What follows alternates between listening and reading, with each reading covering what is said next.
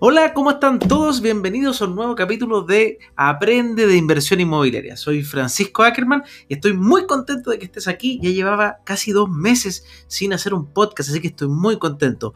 Este es el capítulo 81 y para reabrir esta temporada estoy sumamente contento porque invité al fundador de Inversapiens, uno de los dos fundadores, al Nico Magner, que para mí de verdad ha sido una fuente de inspiración. Ahí les voy a contar un poco la historia, pero espero que este capítulo les ayude a entender qué es lo que es ser un inversionista, qué consejos tiene para darnos, qué es lo que es Inversapiens también, que es un podcast que a mí en lo personal de verdad el año pasado me cambió la vida. Y por eso quise invitarlo, para mí es un honor tenerlo y además saber que ya me invitó a uno de sus podcasts. Así que estoy muy contento y espero que este capítulo sea muy, muy relevante para sus vidas como fue para mí conocer este eh, podcast.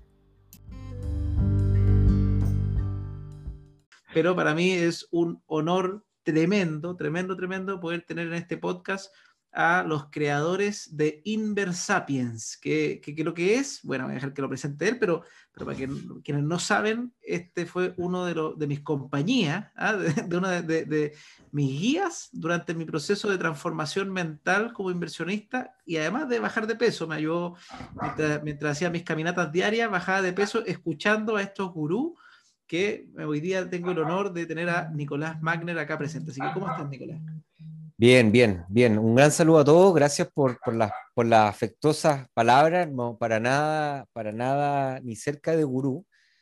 Pero, pero sí, bien motivado con, con que creo, yo creo desde, yo pienso que todas las personas podemos hacer algo para mejorar nuestra, nuestra sociedad. Algo se puede hacer. Obviamente que hay algunos que tienen más poder que otros, pero, pero algo se puede hacer. Entonces, creo que todos tenemos un propósito, todos tenemos un algo que nos gusta, y ¿por qué no ocupar ese algo que te gusta en hacerle bien a tu entorno?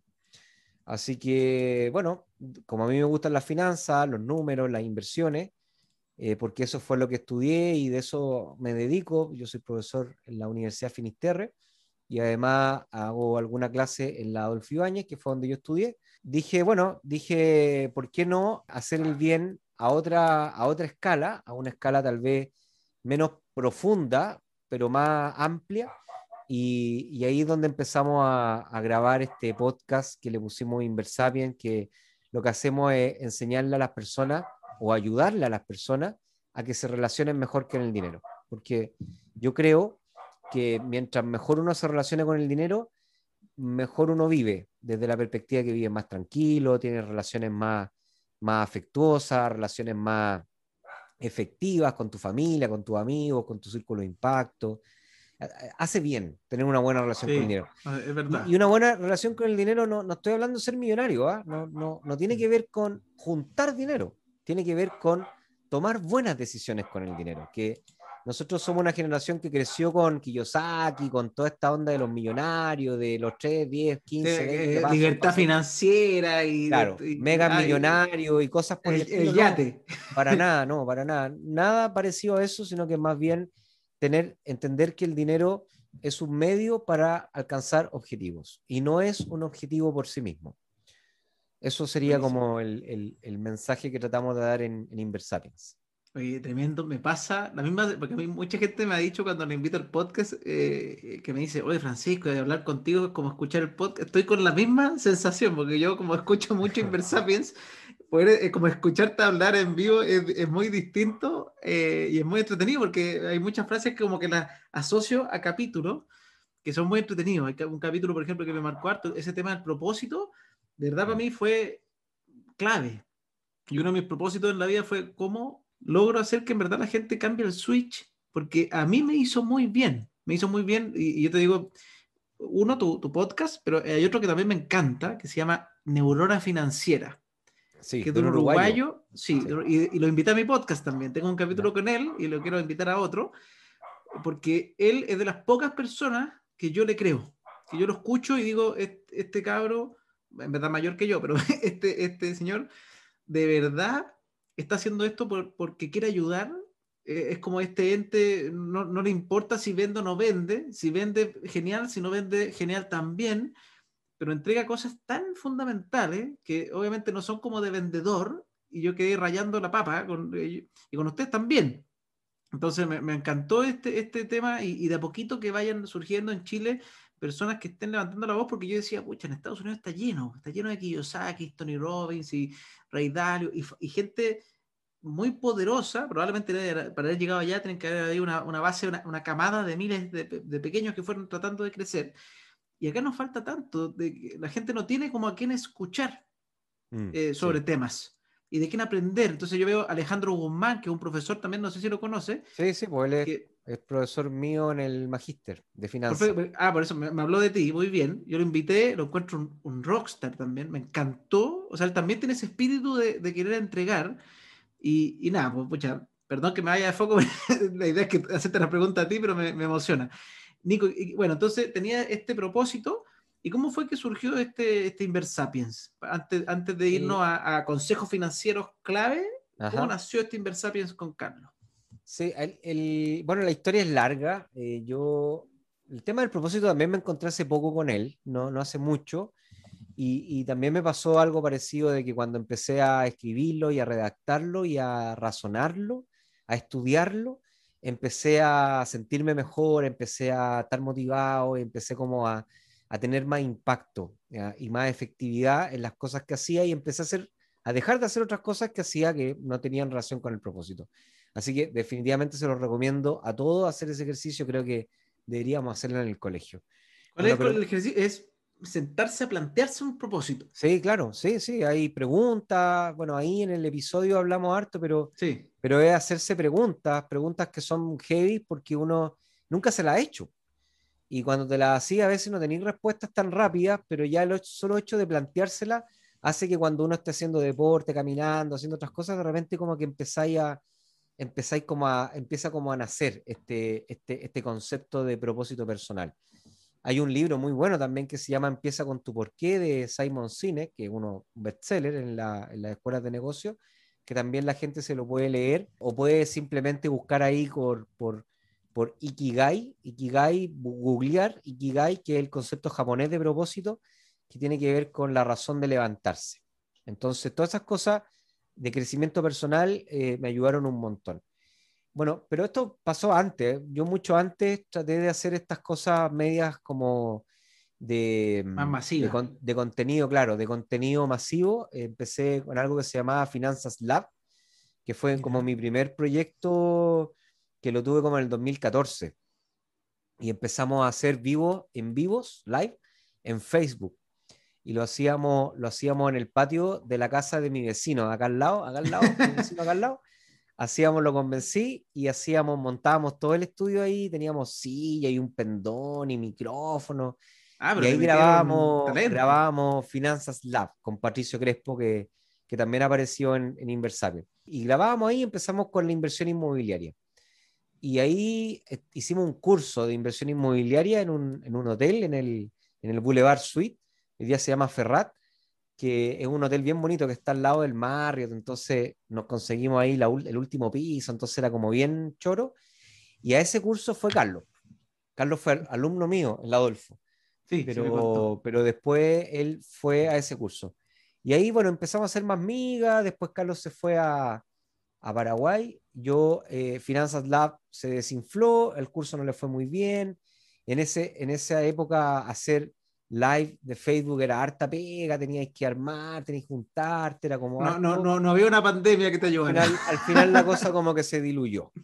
Y de ahí volvió Carlos, me acuerdo que ahí nos volvimos a juntar y ahí yo le propuse a Carlos porque yo en esa época yo ya estaba escuchando mucho podcast y, y hasta el día de hoy escucho mucho podcast. Entonces ahí dije, oye, ¿y por qué no hacemos un podcast de las conversaciones que teníamos que era, eran conversaciones como de de finanzas y me preguntaba cosas y qué hago y cómo lo hago, cómo lo haría y, y ahí hablamos y al final le dije, oye, grabemos estas cuestiones y, y hagámoslo.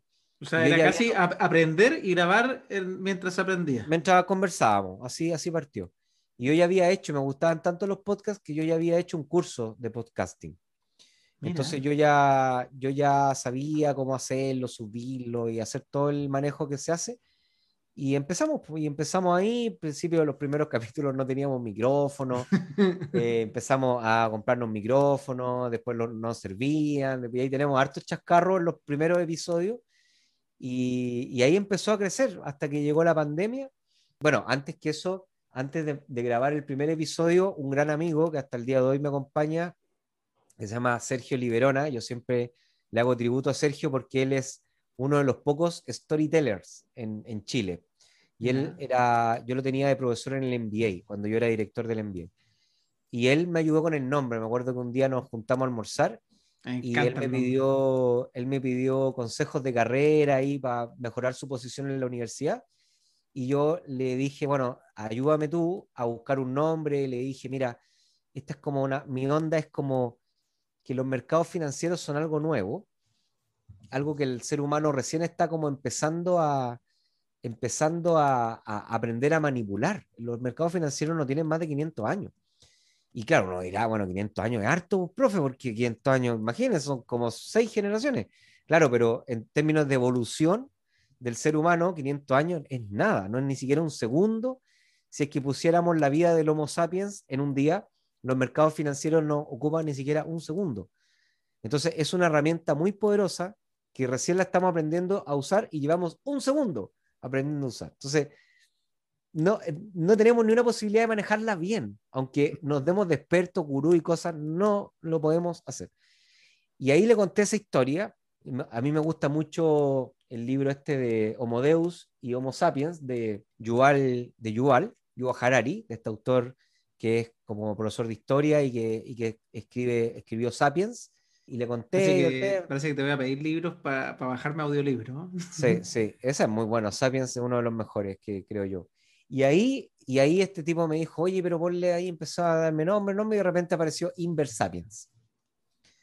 Y ahí a mí me, fue, me enamoré, pero a primera vista, porque encontré que era lo más, lo más entretenido que hay, y ahí ya empezamos a, le pedimos a otro amigo que, que es locutor, que nos grabara la, la intro y la outro, y Primero la teníamos con ACDC, eh, me encantaba con ACDC, era pero así, yo hago CrossFit con esa música, era pero increíble, y después ya eh, nos, nos, bajaron, o sea, nos recomendaron eh, que la cambiáramos por una música sin derecho a autor, pero yo feliz pondría ACDC todavía, creo que es, es histórica esa, esa, canción.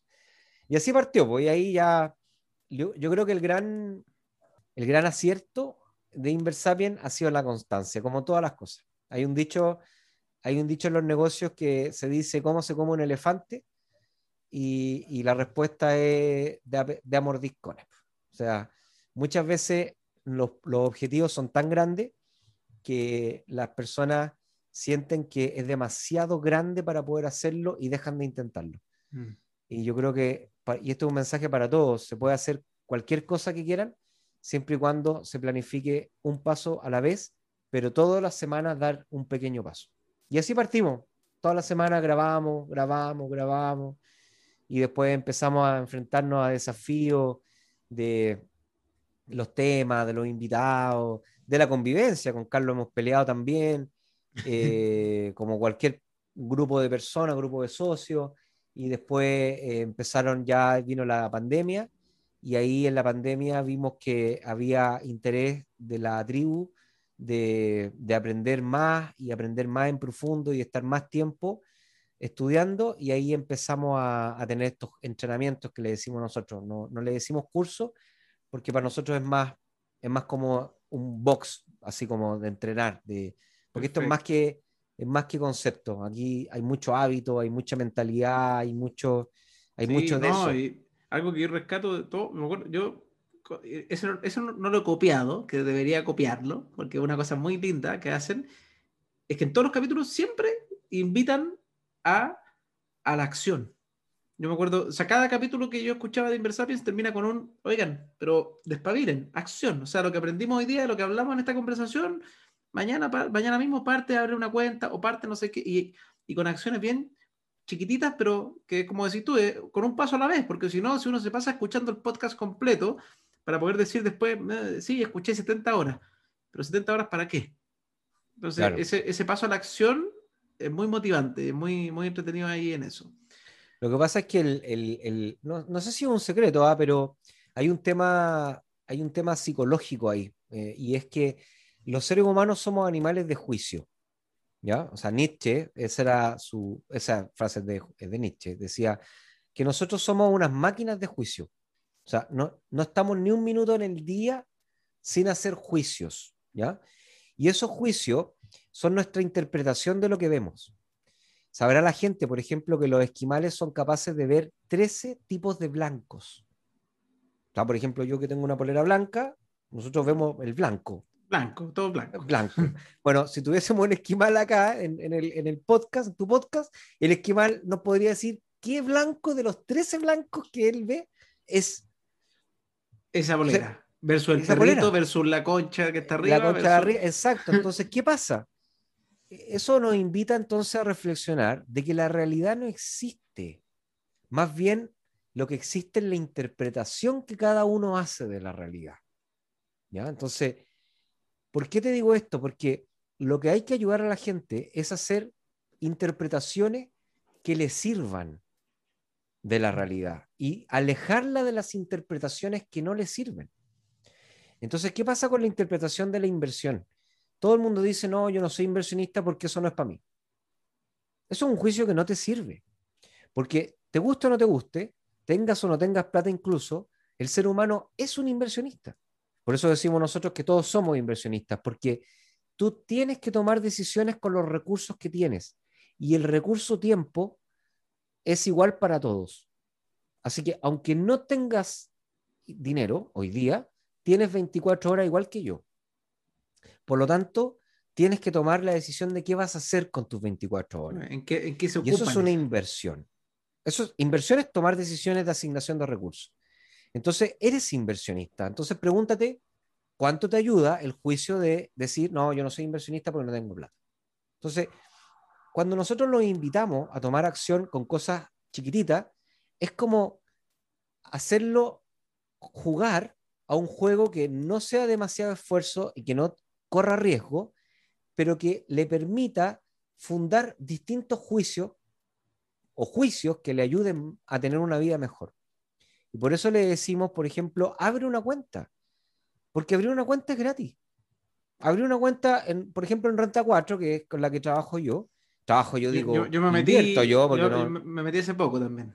Ni conozco a los, a los, a lo, sé que son los españoles, no tengo idea. Te, puedo, te puedo presentar al gerente general. Si alguna vez quería hacer un capítulo con él, yo ya lo, lo, como, querías, como, quería saber de eso. Le hemos hecho propaganda, pero llevamos 70, 70 semanas haciendo propaganda. y está bien, es súper abierto, súper abierto. Los tipos lo han hecho bien. Bueno, la cosa es que es gratis tener una cuenta ahí. Entonces, cuando tú abres una cuenta, empiezas a interpretar la realidad a tu favor. Porque ya no dices, no, yo no soy inversionista, no es para mí eso.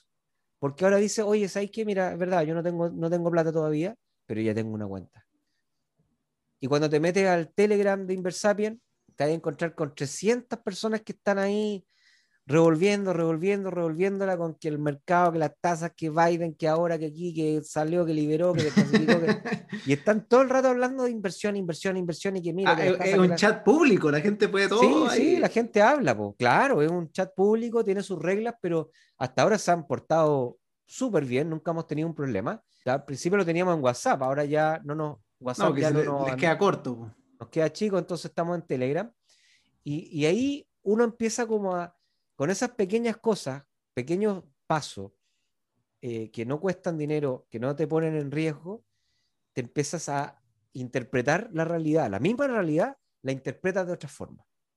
Y eso hace entonces que te vayas de a poco acercando a una realidad o a una interpretación que ya es mucho más sólida y te va a permitir tener una vida mucho más tranquila, más relajada, más ordenada, te va a permitir impactar positivamente en tus hijos que son más chicos o que todavía están por venir, en tu hermano, en tu primo, en tus papás que están jubilándose. Entonces, eso empieza como a, eh, de a poco, empieza a dar vuelta la situación que tenemos como país, que tenemos tasas de endeudamiento que están absolutamente sobre, están, digamos, descarriadas, tenemos personas que su felicidad la están basando en cuánto dinero ganan y por lo tanto dedican todo su tiempo a trabajar y a ganar plata y a acumular y, oye, los, hijos crecen, las familias, las parejas se separan, todo es caótico. Cuando tú tienes una mala relación con el dinero, que repito, no tiene que ver con tener o no tener, es la relación que tienes con el dinero.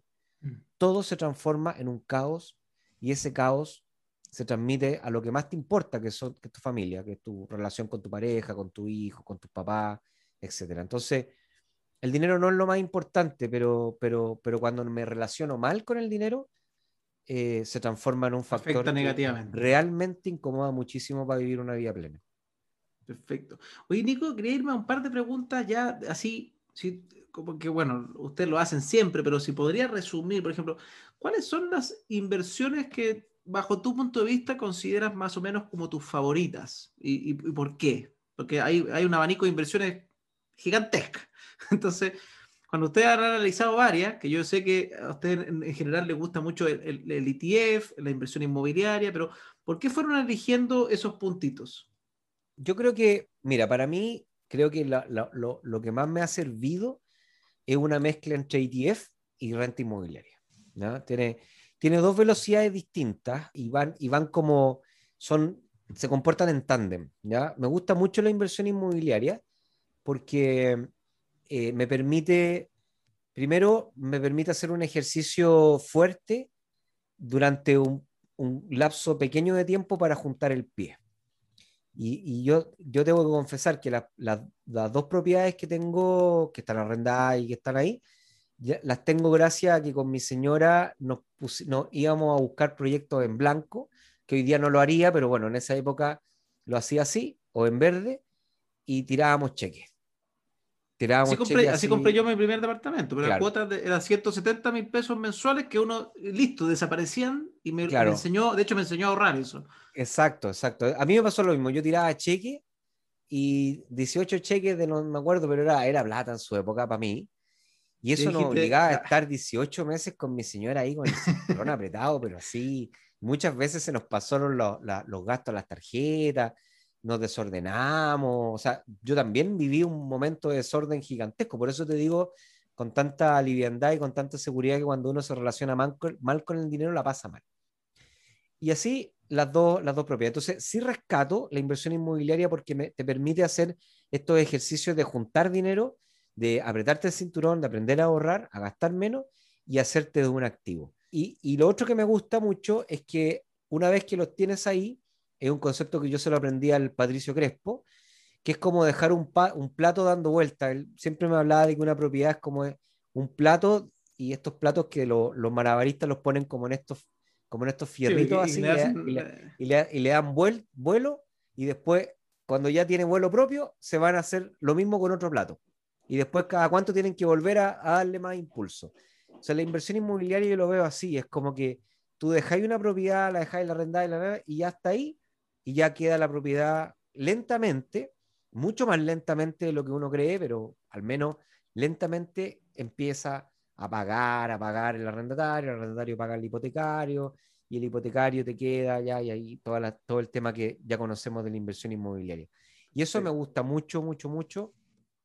Creo también que la inversión inmobiliaria es una muy buena opción para la pensión, porque está calculado si uno lo empieza a hacer relativamente joven ya cuando uno tiene 55, 60, 65 años, ya está muy cercano a pagarlo y eso ya termina siendo un flujo que entra directamente a, complementar tu pensión. Y, que, aparte heredable, que también es, eh, porque cuando uno lo ve con la pensión tradicional, la pensión se consume y, ahí quedó, y la familia empieza de cero de nuevo, en vez de acá por lo menos el departamentito queda hacia abajo, y eso es algo muy bonito. Y también, por eso a mí me, yo soy medio rayado, porque me dedico a la inversión inmobiliaria, pero, pero rayo un poco con el tema. Yo no estoy tan seguro del heredable, ¿ah? pero sí, hay, hay, otros que les gustaría heredárselo a mí, a, a, los hijos. Yo, la verdad, todavía mi señora tiene más esa onda, yo soy más de la onda de que, de que ellos tienen que... Esforzarse. tienen que, claro, tienen que formar su destino, pero Podéis dejarle una carta, podéis dejarle una carta con instrucciones para ganarse. pero sí les va a servir como ejemplo, sí les va a servir, todavía son chicos, entonces, pero ya más adelante les va a servir, yo creo, pero independiente de eso me gusta mucho y la parte inmobiliaria. Y lo otro es que, es que el OITF lo encuentro que son geniales, o sea, es una herramienta que yo descubrí muy, hace muchos años en el doctorado yo lo, eh, por los papers, empecé, los conocí en el 2000, no sé, 2010, 2009. yo ya estaba estudiando cómo los ETF, que es la inversión pasiva, estaba dejando los primeros estragos en los mercados internacionales. Y siempre tengo un par de papers publicados de fondos mutuos acá en Chile. Y siempre me preguntaba por qué esta cuestión nunca había entrado. Y yo, la verdad, nunca tampoco lo había hecho como mío, nunca me puse como a averiguar cómo hacerlo. Hasta que con Inversapien, de tanto hablar y tanto investigar y tanto ver cómo se hace en la práctica, porque mucha de investigación también, de cómo hacerlo en la práctica, empezamos a descubrir que estaba Renta 4. Y ahí con Renta 4 hice la cuenta y empecé a descubrir que efectivamente los tipos tienen llegada a una gran parte del ETF, a mucho, mucho, muchos de los ETF que están. Incluso los de ARC, que son relativamente nuevos, más, más arriesgados, eso sí, pero, pero mm. tiene de todo, sí. Y empecé ahí, empecé a poner los primeros y después ya empecé, empecé, ya me metí, empezamos a hacer el entrenamiento ETF. y ya después me volví loco, hice el retiro de la, del, del 10%, lo, lo, retiré, lo metí en ETF, vendí mi auto, lo metí en ETF. Ah, pero eh, rayando con los ETF. Rayando con los ETF, así que mi señora ahí se ríe porque tenemos, es un, es un golpe de dopamina para mí, eh, importante.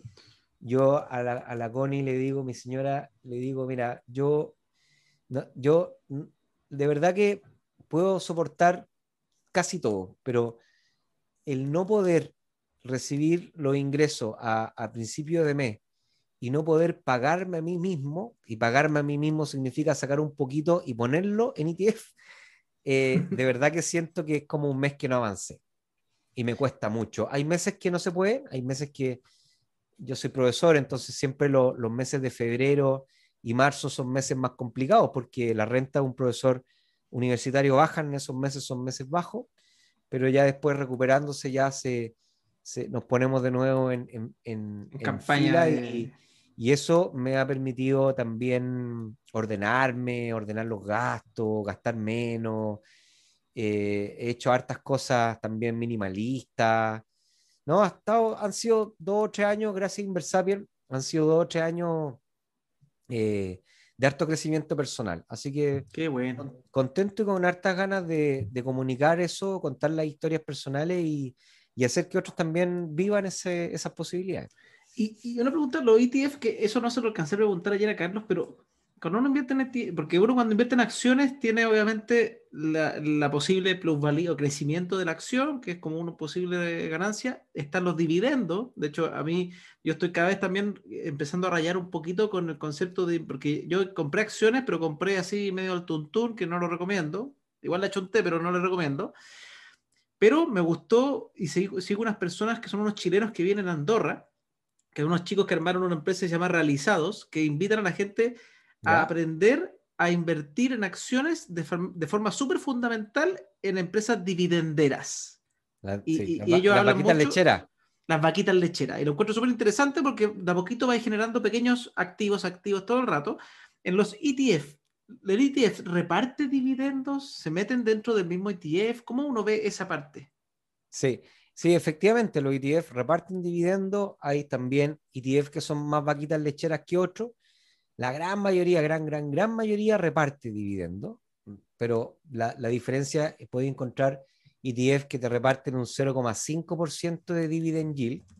O sea, significa que en el año, si tú invertiste, no sé, un millón de pesos, te va a repartir un 0,5% de ese millón de pesos y hay otros que son más dividenderos que están del orden del 8%, hay algunos que pueden llegar al 12%.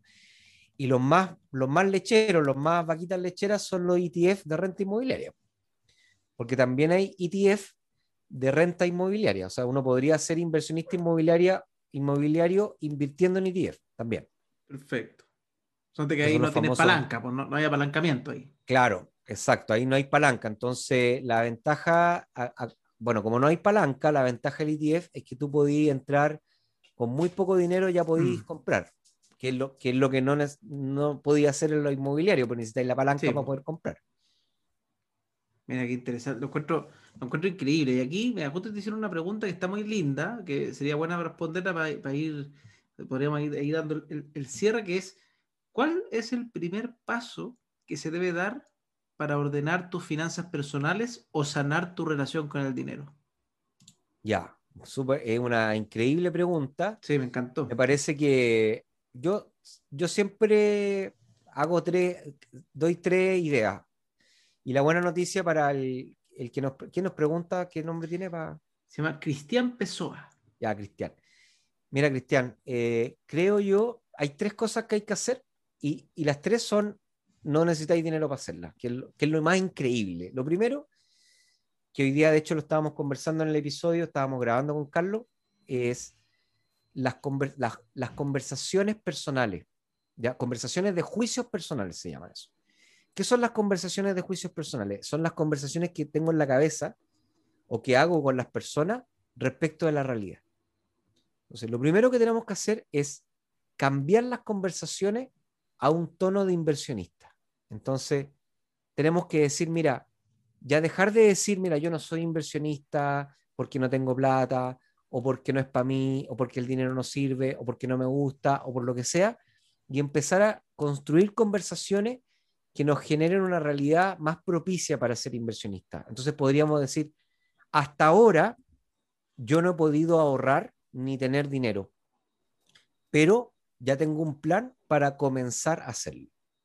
Entonces, ese pequeño cambio que es gratuito te genera una mentalidad que construye una realidad que es mucho más proclive a ahorrar que la realidad anterior. Entonces, está bueno empezar a armar estos mantras que en otras culturas, ¿cierto? Más eh, de, religiones basadas en mantras, ocupan, que es, oye, hasta ahora yo soy un consumidor, pero desde hoy soy un inversionista porque todos somos, somos inversionistas. Mm. O sea, todos nos relacionamos con recursos y yo quiero hacerlo mejor. Eso es lo primero. Lo segundo es construir presupuesto. Y el presupuesto tiene dos cosas que son súper importantes. Primero, y obvio, el control de, las cosas. O sea, no, puedes tener un gasto descontrolado. Hay que saber en qué, en, qué voy a gastar, qué estoy gastando y hasta dónde puedo gastar. Pero lo más importante es que tengas conciencia de qué porcentaje de tu dinero lo estás gastando en cosas que tal vez podrías no gastar y no dañar tu calidad de vida. Entonces es impresionante cuando uno, por ejemplo, empieza a juntar los cafés que se Play. la cantidad de suscripciones que uno se, paga por internet, las compras por Rappi o por, no sé, todas estas eh, aplicaciones. aplicaciones de comida, de restaurantes, de cuestiones. Si uno empieza a juntar, es mucha plata. Y toda esa plata podría perfectamente estar invertida y entonces podrías tener una mejor relación con el dinero. ¿ya? Y la tercera clave tiene que ver con aprender a vivir con menos cosas. Y ahí hay, un, hay algo que yo hoy le, comentaba al, Carlos en el capítulo que va a salir de Inversapien un par de semanas más. Yo hablaba de un ejercicio que yo hago de limpiar mis espacios. Entonces, ¿qué significa limpiar mis espacios? No, no significa barrer, significa entender que hay cosas que yo puedo regalar y puedo seguir siendo igual de feliz. Entonces, lo que yo hago todos los domingos es que yo tengo una caja grande y mi, misión es llenar esa caja con cosas para regalar. Entonces ando con la caja y empiezo, me meto a mi closet, me meto a la bodega, me meto a la, acá a la oficina, me meto a la cocina y voy ahí negociando con la Connie, con mi señora, oye, ¿y esto, tú creéis que lo podríamos regalar? Porque mira, esta cuestión de sartén no, no lo ocupamos, nunca he visto que lo, etcétera. Y voy llenando esa caja. Entonces, ¿qué voy haciendo? Voy transformando mi cabeza en una cabeza que es capaz, que se demuestra a sí misma, que puede vivir con pocas cosas y que puede igual ser feliz, porque la felicidad no depende de la cantidad de cosas que uno tiene, sino que depende de lo que uno, de, cuánto uno le pueda dedicar a su propósito. Entonces, cuando eso pasa, los impulsos que tiene la cabeza al momento de encontrarse con la oferta en Internet son mucho más manejables. Entonces, cuando veo unas zapatillas que me gustan, porque a mí también me gusta salir a correr, me gusta hacer ejercicio, entonces cuando veo cuestiones así como de ejercicio, mi, mi mecanismo de gratificación inmediata se dispara, porque digo, oye, mira, me gustaría tener esas zapatillas. Pero después mi cabeza dice, pero ¿para qué te voy a comprar zapatillas si acabáis de regalar un par de zapatillas el domingo pasado? Entonces digo, ah, sí, en realidad. Sí, pues si, si lo necesitaría, no lo habría regalado. Claro, entonces, ¿para qué? Y así, oye, tu gasto en cosas que no necesitáis baja mucho. Cristian, estoy hablándole ahí al, que nos está viendo, baja mucho. Y al bajar entonces, eso genera una capacidad de ahorro que te va a empezar a transformar en inversionista. ¿Qué es lo importante de ser inversionista? No es ganar rentabilidad, sino que es acostarte en la noche con la tranquilidad de que mañana te podís quedar sin pega, ojalá no pase, y tú tenías un fondo de reserva para darte vuelta un año si querés. Perfecto. Y esa tranquilidad te genera un descanso reparador que te va a permitir levantarte al otro día con la energía suficiente e impactar positivamente en tu carrera profesional y disminuir la probabilidad de que te despidan efectivamente en el futuro. Entonces es un círculo virtuoso. Cuando yo tengo deuda, porque me compré la zapatilla, me compré aquí, me compré allá, estoy lleno de cachureo, acumulo, acumulo, acumulo, acumulo, me acuesto, y te digo por, por, porque me he pasado, me acuesto sabiendo que estoy lleno de deuda y que el próximo mes voy a tener que pagar la tarjeta de crédito y no me va a alcanzar para llegar a final de mes. Sí, a mí, a mí yo también te puedo decir que me pasó exactamente igual hasta, hasta el año 2019, hasta el 2020, en verdad, el 2019 eh, en un capítulo tú comentaste que tú también eras harto, eras gordito. Sí, pues, era bien gordo. Era bien gordito. Entonces yo me siento identificado. No cabía, no, no, cabía aquí en la pantalla que tenía que tendría que haberme puesto más, más lejos. Más de lado. de, lejos. Sí, sí, más lejos. pero, pero a mí me pasaba que el desorden, al final mi desorden financiero me, me, me afectó otros ámbitos de la vida. Y, y, todo, y se resolvía con comer, que la compraba con deuda, qué sé yo, y terminé con un año con 105 kilos y con varios millones en contra. Y de verdad que uno duerme intranquilo, porque tú decís, si me quedo sin pega, estoy hasta el, hasta el nueve. Exacto. Y lo, pasáis, y lo pasáis mal y te despertáis angustiado porque decís, ¿cómo gano más? Porque lo único que pensáis es en ganar más. Porque como que la única... Y ahí empecé a salir a caminar y a escuchar Inversapiens y a escuchar Neurona Financiera y empecé a reducir mis gastos, a frotarme el cinturón, a pedir ayuda. También es súper importante, creo yo, eh, el no creerse que uno la puede hacer toda. Obviamente bacán si uno puede hacer lo más posible, pero pedí ayuda a mi señora para que me ayude eh, con, con, con, en la despertar, en la comida, en todo lo que pudieran aportarme. Fue increíble. Y, y, así bajé 20 kilos, después subí un poquito, pero ya vamos de baja de nuevo. después subí 30, pero ahora vamos bajando otra vez.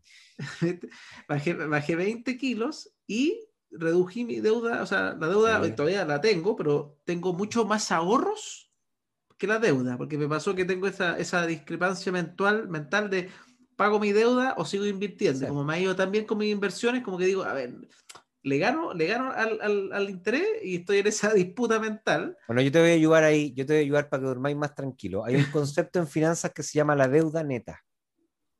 Y la deuda neta en la empresa se calcula en base a la deuda total menos el efectivo y equivalente al efectivo. Entonces, si tus ahorros son más que la deuda, estáis con deuda neta cero. O sea, en la práctica no tenéis deuda. No tengo deuda, efectivamente. Mejor, ¿viste? Voy a quedar más tranquilo. Así que técnicamente no tenéis deuda. Quédate tranquilo porque la ciencia dice que no tenéis deuda. Oye, y lo otro que también le diría a Cristian, una vez que ya, esto para los primeros tres meses, así. Mentalidad, eh, limpiar los espacios, mirar el gasto. Esas tres cosas, no cuestan nada. Tres meses así y ya después cuando ya empecemos a tener los primeros ahorros, yo creo que, y creo que la inversión en ETF está muy entretenida porque te permite invertir y estáis mirando la cuenta de la corredora, entonces tenéis este mecanismo de gratificación inmediata a tu favor. Porque estáis mirando cómo los mercados suben, los mercados suben, entonces tu, tu cabeza como que siente una inyección de dopamina y empezáis a sentir como que, oye, mira, esta cuestión está, y, mira cómo sube, mira este TF, y mira este aquí, eh, entonces empezáis a querer gastar menos, invertir para querer ahorrar y para poder tener plata a final de mes para poder comprarte un ETF. Porque, empezáis a decir, oye, pero mira este 10 de acá, también está bueno, pero no, tengo plata, entonces tengo que, ah, tengo que empezar a ahorrar para poder tener el look y para poder comprarme ese 10. Entonces, esas cosas son súper, súper, súper gratificantes y le pelean a la gratificación inmediata del gasto inmediato. O sea, esto es un tema de práctico de cuál de los dos impulsos va a dominar el juego. Hasta ahora, todos, la gran mayoría de los consumidores, les domina la gratificación inmediata del consumo. En cambio, nosotros los inversionistas nos domina la gratificación inmediata de la inversión. Ese es el punto. Eh, permitir quién va a dominar el juego. Tremendo, tremendo. ¿Y qué, consejo? con esto termino, porque aparte tengo un güey a las cuatro. ¿Qué consejo? O sea, cuando una persona, porque hoy día me escribió una niña que invierte, eh, sigue capítulos de podcast y todo, y invirtió en, en Fintual, que es una empresa que a mí me gusta mucho cuando uno está partiendo con poquita plata, porque comisión, o sea, para mí Fintual es como el equivalente a, a lo que hizo Vanguard en Estados Unidos, de bajarle los costos y bajarle los moños a todos los grandes. Acá para mí ellos son los rockstar en, en Chile. Entonces, pese a que quizás es, más caro de lo que cuesta un fondo, un ETF en Estados Unidos, obviamente, pero guardando las proporciones al, nivel del país que tenemos, para mí son eh, increíbles, pero estos meses ha estado negativo, porque obviamente Estados Unidos ha estado súper volátil estos meses, entonces ella me dice, Francisco, he, perdido plata, ¿qué hago? Entonces, ¿cómo, ¿cómo se logra controlar cuando uno se mete y resulta que mis numeritos están en rojo? ¿Qué pasa? Yo, yo mm. le dije que al final esto a largo plazo y todo, pero ¿cómo logras calmar a alguien que está con ese en vez de inyección de dopamina, está con, dolor, porque piensa que su plata se está perdiendo. Sí. Mira, ahí siempre es bueno tener una pérdida controlada. Lo importante para ella es que se haga la pregunta, ¿hasta cuánto puede perder? Que no la, que no la comprometa. En el fondo no podéis poner la plata que estáis ahorrando para tu pensión y resulta que te vaya a pensionar en dos años más, no lo podéis poner en ETF porque es demasiado riesgo. No lo puedes perder pero tal vez si estás ahorrando para un viaje que quieres hacer entre años más y eventualmente si es que tenéis que esperar dos años más para hacerlo, es un dinero que tú puedes aguantar la pérdida para poder después en el mediano plazo generar la ganancia. Entonces siempre es importante tener conciencia eh, de para qué es el dinero. Lo segundo, siempre es bueno tener un, un stop loss. O sea, declararte a ti, oye, mira, más de un 20%, más de un 25% se vende se vende porque, oye, ya listo, hice la pérdida y automáticamente eh, saco el dinero de ahí y lo pongo en un instrumento que tenga condiciones para ganar. ¿ya? Y lo tercero es, eh, tratar de compartir más tiempo con otros inversionistas. Nosotros en el grupo de Telegram hemos descubierto que cada vez que los mercados caen, es mucho más fácil aceptar esa caída de mercado porque estamos todos, en una tribu.